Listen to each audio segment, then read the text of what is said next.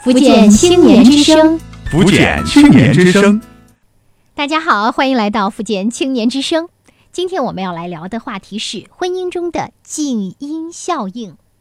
Selina 离婚令人心疼，也让人思考年轻的婚姻为何容易破裂。回想当初，Selina 工作意外被严重烧伤，她的丈夫不离不弃，陪伴她度过最艰难的康复时期，三度求婚终于成功。所有的人都被他们感动，不难想象，那时他心中的感激之情使他认定对方是值得托付终身的人。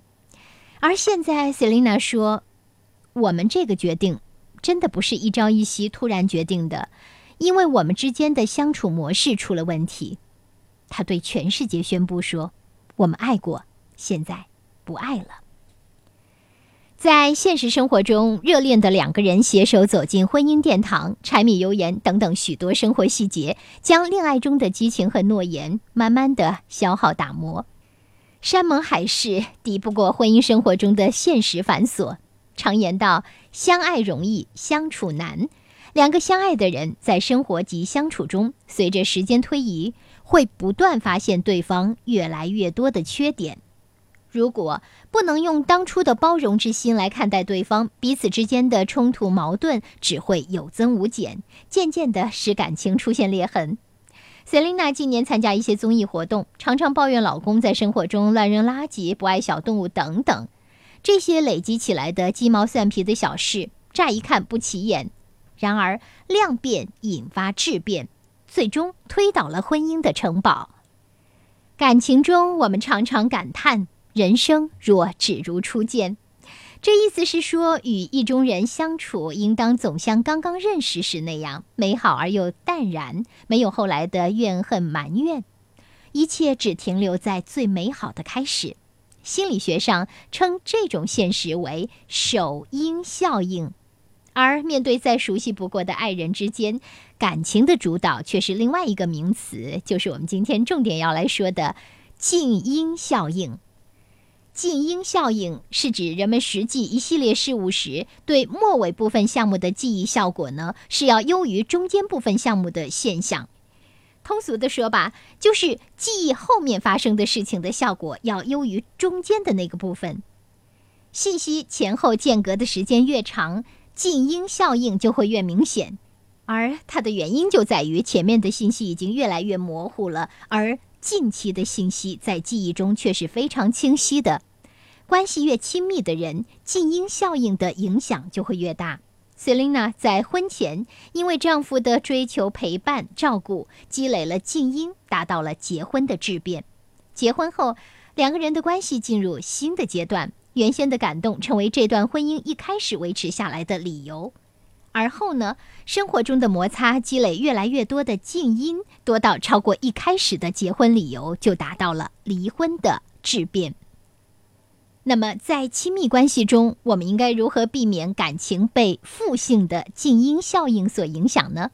一，心理学上的互悦机制，它是很好的办法。互悦就是互相取悦啊。简单的来解释这个效应，就是你喜欢他，他就喜欢你。两个相爱之人在日常的相处中，难免会发生摩擦、磕磕碰碰。我们会发现，幸福的伴侣之间常常认为彼此的过失是偶然的、特殊的、局部的。喜欢一个人，必然要接受、包容对方的缺点。你喜欢一个人，承认对方缺点的存在，并不妨碍你喜欢他。那么，如果你们都认同这一点，相信亲密关系中的两个人可以走得更远。第二点就是为自己注入新的筹码。我们容易被新鲜的事物所吸引。你是这样的，你的另一半也是这样的。两个人相处久了，对彼此过于熟悉，你先前吸引另一半的特点光芒已经不再耀眼。既然他习惯了你的温柔贤淑，你就不妨学个街舞，让他因你的炫酷而惊喜。那么新筹码会使你在另一半的眼中再一次的充满神秘感和吸引力。其实也就是说的，每个人还是要在不断成长中使自己变得更加有魅力。第三，制定共同的感情目标。婚前你们的共同目标是完成婚礼仪式、装扮爱巢。那么婚后目标是什么呢？预备更大的房子，教养孩子，积攒更多的财富。No，这是生活目标，而不是你们感情方面的目标。一起学习做西式料理，或者互相给对方定一个目标。下个月我会学溜冰来教你，或者你画一幅肖像送给我。我有一个朋友，每个周末都会和老公去一家没去过的餐馆吃饭。每到了周末呢，两个人心里就心照不宣的有一种恋爱般约会的感觉。这呀，就是他们婚姻生活中的重要乐趣之一。这就是他们共同的感情目标。每一阶段，你的感情生活都是充满活力的。紧靠在一起的，自然有助于对彼此的缺点的关注度下降，包括你的包容度也会提升。塞琳娜公主和她的王子爱情结束了，但是我们的爱情还在继续。因此，不妨关注一下婚姻中的静音效应，并且开始驾驭它，爱情就会回报给我们礼物的。好，今天的福建青年之声就是这样了。感谢分享，福建青年之声幺二三五五热线是专门为青少年提供心理咨询、法律咨询、个案维权、就业创业、帮困助学的这么一条热线。青少年朋友在成长的过程中，你遇到的各种困惑和问题，都可以通过拨打幺二三五五热线来获得帮助。同时，为了让身心成长得更健康、更顺利、更美好，也欢迎参加共青团福建省委幺二三五五主办的各种中小学社区公益活动。幺二三五五福建青年之声，青少年的好朋友。